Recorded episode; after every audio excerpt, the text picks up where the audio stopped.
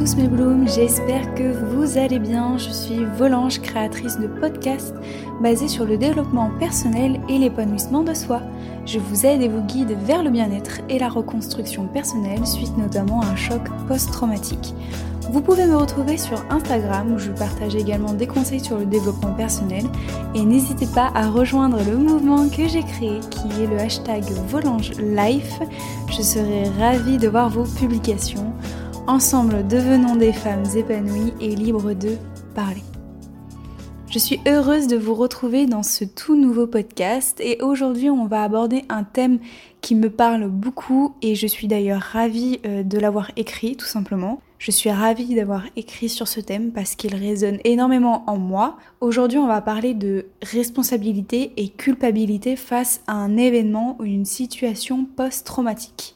Alors il n'est pas rare que dans une situation, on se sente responsable et coupable euh, de l'action. Ne vous êtes-vous euh, jamais senti coupable d'avoir fait quelque chose ou au contraire de ne pas avoir fait quelque chose, de ne pas avoir su comment réagir, de ne pas avoir su comment répondre ou de quoi faire dans une situation euh, particulière? Personnellement, moi, ça m'est arrivé de nombreuses fois et il y a encore quelques temps, il y a quelques mois de ça, ça m'est encore arrivé de me sentir responsable des actes que j'ai pu subir.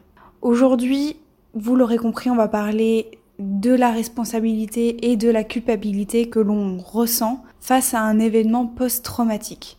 Ce que j'entends par là, c'est un événement que l'on a subi dans notre enfance, ou d'ailleurs, euh, peu importe, que ce soit dans notre enfance, un événement que nous avons subi, un événement qui a été choquant, qui a été marquant pour nous, un événement qui a été marqué au fer rouge si vous voulez, et qui nous suit comme un fardeau, un événement dont on a du mal à se débarrasser. À travers ce podcast, aujourd'hui, je vais vous raconter mon histoire parce que c'est tout simplement mon expérience personnelle, mais je souhaite aussi généraliser mes propos afin que chacun d'entre vous puisse se, reconnaître, se retrouver dans tout ce que je vais vous dire. Mon histoire personnelle, c'est mon agression sexuelle, vous l'aurez compris, mais peut-être que pour vous, ça peut être alors soit une agression sexuelle, un viol, ça peut être du harcèlement scolaire, ça peut être du harcèlement moral, une pression, du harcèlement physique, une pression à votre travail, des attouchements, une, agression quelle qu'elle soit, peu importe, ce podcast s'adresse à tout le monde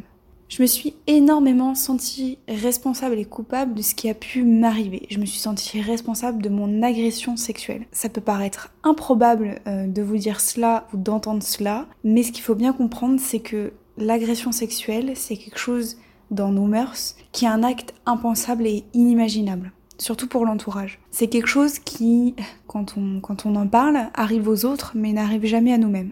Et pourtant, je me suis sentie d'abord responsable de ce qui m'était arrivé, mais je me suis surtout sentie coupable d'avoir fait du mal à mon entourage. Ce qu'il faut savoir, c'est que j'ai fait un déni et un refoulement. Alors j'en ai parlé un petit peu dans un post Instagram. Euh, mon déni mon refoulement, en fait, ça a duré pendant 10 ans. Alors c'est quoi le déni et le refoulement Tout simplement, à partir du, moment de l'acte, le cerveau de l'enfant a m'a protégé tout simplement. C'est-à-dire qu'il a, il m'a fait oublier tout ce qui s'était passé pendant dix ans. C'est-à-dire que je me souvenais absolument de rien. J'avais une vague, un vague sentiment de ce qui s'était passé, mais je me souviens absolument de rien. Donc c'est ce qu'on appelle le dîner et le refoulement. Euh, moi, ça a duré dix ans et j'en ai parlé à personne. Et encore peu de temps, quand j'en ai parlé à ma famille, quand j'ai pris conscience de ce qui m'était arrivé. Évidemment, ça a été le choc et je me sentais vraiment responsable de leur avoir dit et surtout de leur, avoir fait du mal. Et je me suis sentie d'autant plus responsable quand j'ai appris qu'une partie de ma famille était au courant des actes que j'avais pu subir et que personne ne m'en avait parlé. Je me sentais coupable alors de ne pas en avoir parlé. Alors si vous aussi, à un moment donné dans votre vie ou même actuellement là, si vous écoutez ce podcast et que vous vous sentez responsable par rapport à ce que vous avez vécu, par rapport à votre histoire, eh bien j'ai envie de vous dire que c'est normal. C'est la première étape de votre reconstruction. C'est la première étape de la prise de conscience en fait, tout simplement. Ce qu'il faut d'abord comprendre, c'est que les responsabilités et les culpabilités sont des émotions qui nous ont été transmises involontairement et qui nous ont été imposées. En clair, l'auteur des actes s'est totalement déchargé de toutes les émotions qu'il ne voulait pas et vous les a transmises. Alors ici, dans ce podcast, on ne parlera que de la responsabilité et de la culpabilité. Mais vous imaginez bien qu'il y a beaucoup d'autres émotions qui rentrent en jeu, comme la honte, la timidité, l'anxiété, etc. Ça peut faire l'objet d'un prochain podcast. Dites-le moi si ça peut vous intéresser, qu'on s'attarde sur voilà, des émotions qui peuvent nous être transmises.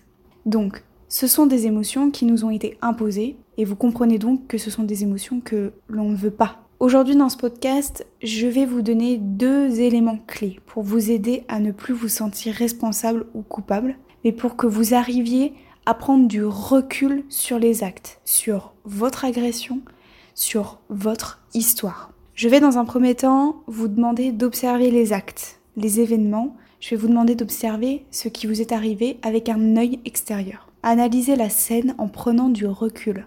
Ne vous mettez pas à la place de la victime qui est vous-même, mais regardez, juste observez la scène. Regardez ce qui se passe. Si cet exercice est trop dur pour vous, je peux le concevoir. Surtout, ne vous forcez pas. Mon but, c'est pas du tout que vous vous sentiez mal à la fin de ce podcast, non, loin de là. Je souhaite vraiment que vous preniez du recul sur votre histoire, sur ce que vous avez subi. Par exemple, dans mon cas personnel, j'ai analysé toute la mise en scène qu'a pris mon agresseur pour en venir à son acte. J'étais une enfant. Les actes se sont passés pendant des réunions de famille, des mariages. C'était le soir, il était tard, trop tard même pour un enfant. Nous dormions dans la même chambre. Tous ces éléments-là que je viens de vous énumérer, en fait, il a réussi à me tendre un piège et je ne pouvais rien faire. J'ai fait tout ce qui était en mon pouvoir de petite fille, de petite Marion, pour sortir de cette situation. Donc, je n'ai pas à me sentir responsable. Tout était calculé et prémédité dans sa tête pour lui. Je n'ai rien pu faire d'autre. J'ai fait tout ce que je pouvais. Je ne suis pas responsable. Ensuite, en analysant votre histoire, vous allez restituer et donner toutes les émotions que vous ne voulez pas et que l'on vous a imposées. Ce ne sont pas les vôtres, ce sont les leurs. Alors vous pouvez soit restituer les émotions par la visualisation, ou par écrit, comme vous voulez. Le but, ça va être de vous décharger totalement de toute responsabilité et de les réattribuer aux bonnes personnes. Puisqu'en effet, il est très très important, mes blooms, de réattribuer les places à chacun. Vous êtes victime, il y a le responsable, il y a l'auteur, il y a aussi les complices et tous les membres de la famille. C'est hyper important puisque quand on subit une agression, on a tendance à se mettre à la place du responsable, de l'auteur, et en fait, toutes les places de chacun sont assez mélangées. Et surtout, euh, quand l'agression intervient dans la famille, par un membre de la famille. Et euh, croyez-moi, je sais ce que c'est. donc, c'est très important de réattribuer les places à chacun. Vous êtes la victime, il y a le responsable et les complices. Vous n'êtes pas responsable ni de leur réaction, ni de leur comportement, ni des actions qu'ils vont mettre en place, qu'ils sont en train de mettre en place. Non, vous n'êtes absolument pas responsable de cela. Enfin, une dernière chose, mes blooms, sachez que les actes qui ont été commis par le ou les agresseurs ne sont que le reflet de leur mal-être intérieur. Ce qu'ils vous ont fait subir, c'est qu'en eux, quelque chose a été rompu. Alors ça sert à rien de savoir pourquoi, qu'est-ce qui a été rompu chez eux. Ça ne sert strictement à rien de savoir qu'est-ce qui a été brisé chez eux. Encore une fois, mon objectif, c'est de vous faire prendre du recul sur vous-même et prendre du recul sur votre histoire. Voilà mes blooms, j'espère que ce podcast vous aura été utile.